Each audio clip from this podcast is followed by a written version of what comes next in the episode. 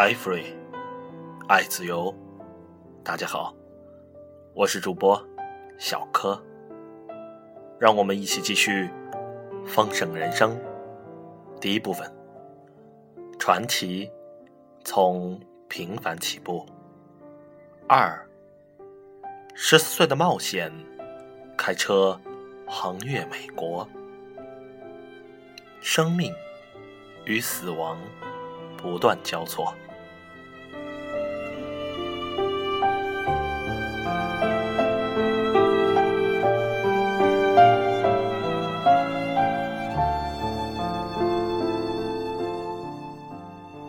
入伍时，我曾希望成为飞行员，但1944年夏天，战事已趋于尾声，空军决定不再另外训练飞行员，他们分派我担任滑翔机技工，负责用来空降部队及设备到战场上的飞机。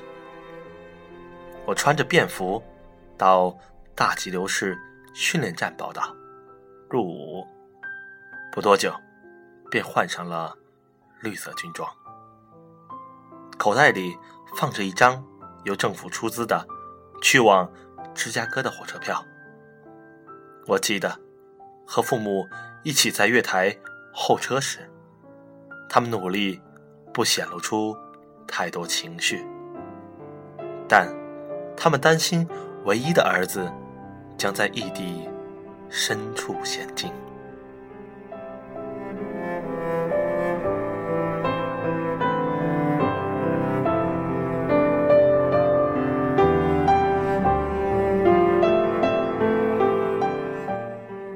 后来，在服役时，我坐火车去遍了全国各地，车上挤满军人，在这种行程中，同袍之间。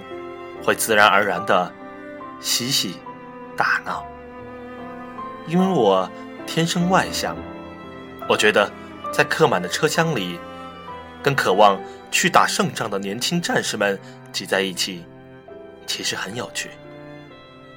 坐火车去芝加哥，是我头一次长途旅行，目的地还是个大城市，听着铁轨的轰隆声。望着窗外的中西部农场、小镇和工厂，我一个人想着心事。在火车上的几个小时里，我想了好多。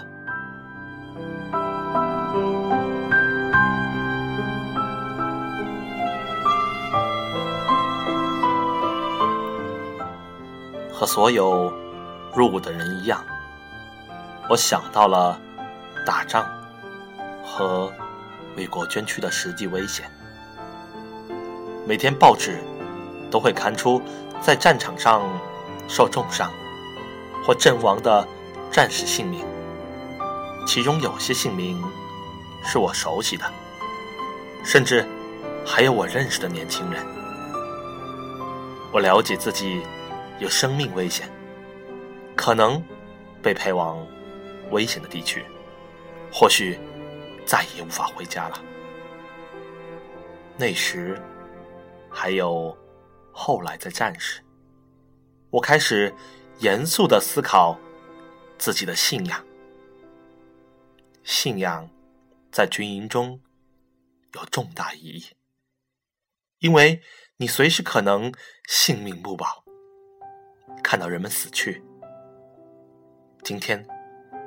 你的弟兄还活着，明天可能就死了。生命与死亡随时在眼前鲜明呈现，因此宗教变得更加严肃。你必须决定自己相信些什么，不相信些什么。战争坚定了我的信仰。我明白上帝在眷顾着我引领我的人生使我得到安慰。